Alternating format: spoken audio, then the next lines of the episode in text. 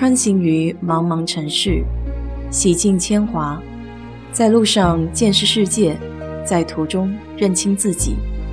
我是 DJ 水色淡子，在这里给你分享美国的文化生活。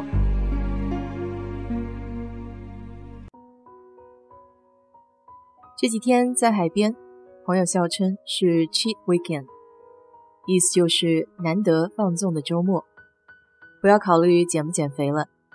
这么多好吃的，不要亏待了自己。朋友家准备非常充足，因为海边房子附近没有什么超市，要来度假，吃的必不可少。第一天刚到，没什么精力忙吃的，准备的都是些现成的，像是三明治、春卷。这个春卷不是国内那种油炸的，有点像粤菜虾饺的那种透明皮。里面裹着生菜、不知名的肉肠，还有天津煎饼果子里面那种脆脆的东西。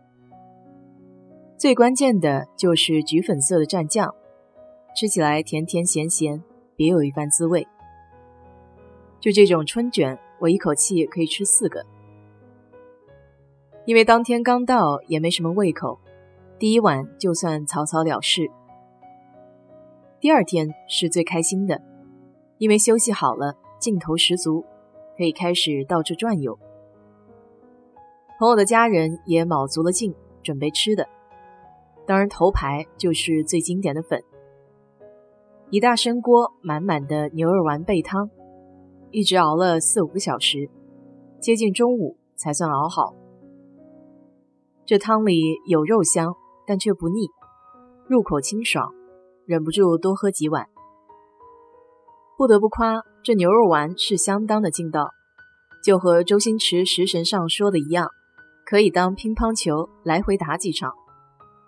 汤里还会加炸洋葱丝、小绿葱、九层塔叶子，可以根据自己的口味添加海鲜酱、sriracha 辣酱，就是上面有只鸡的那种。我调出来的汤底比较稠，酸酸辣辣，很开胃。因为每个人的口味不一样，所以调出来的汤底也会不一样。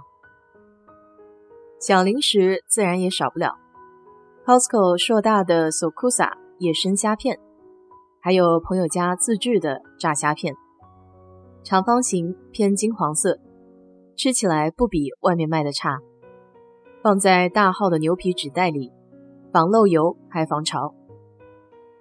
他们家有一种特制的木瓜沙拉。口味很独特，青木瓜包丝，放上特制的辣猪肉脯丝，九层塔叶子，再浇上秘制的酱汁。吃烤肉的时候来上一口，很解腻，有点像国内泡菜的清凉口感。第二天晚上的主题是铁板烧，阳台上的长桌子上架起了两台电铁板烧锅，买的是超市腌制好的肉。这里韩国人超市的就很不错，还有阿根廷的那种虎皮虾、大袋子鱼豆腐等。一开始我对这个虾很感兴趣，毕竟个头很大，很诱人。我咬了一口之后，相当的腥，原以为是没有烤熟，回锅重新煎了一下，可还是不行，整体的肉质非常的散，而且木，估计不是很新鲜。或是冻的太厉害了。总之，这个晚上没再怎么吃这个虾。我对味道比较敏感，有点腥的都不太能接受。朋友家自己制作的蒜香黄油，铁板烧专用，什么材料都还没放锅里，这油滋啦啦喷出的香味就让人直咽口水。烤虾失败之后，我主攻的对象就变成袋子了。你还别说，袋子是挺有意思的，不能烤的时间太长，否则就缩的看不见了。因为冻在一起，想要挑个完整的袋子还得看运气。这一晚上我也就吃到两三个完整的。当然人那么多，能吃到就算不错的了。袋子的口感比较淡，没有蘸酱的情况下，基本上就是蒜香黄油的味道。但它比较有嚼劲，吃起来 Q Q 弹弹，所以是我的最爱。这次我来也带了些喝的，不好意思空手白吃。正好这里大华超市有卖台湾的荔枝口味啤酒，看着包装粉红色的，挺讨喜，就买了几打。反响还不错，女孩子喜欢的多些，喝起来有点像香槟。另一个葡萄柚口味的，好像就没有那么受欢迎了，可能是本身啤酒就有苦味，再加上葡萄柚，会有些不伦不类。我自己喝倒是觉得还好，有种果味汽水的感觉。第三天主打的是明火烧烤加墨西哥小卷饼，最受欢迎的当然是烤牛仔骨，几乎一出锅就没有了。要想吃的话，还得排队等。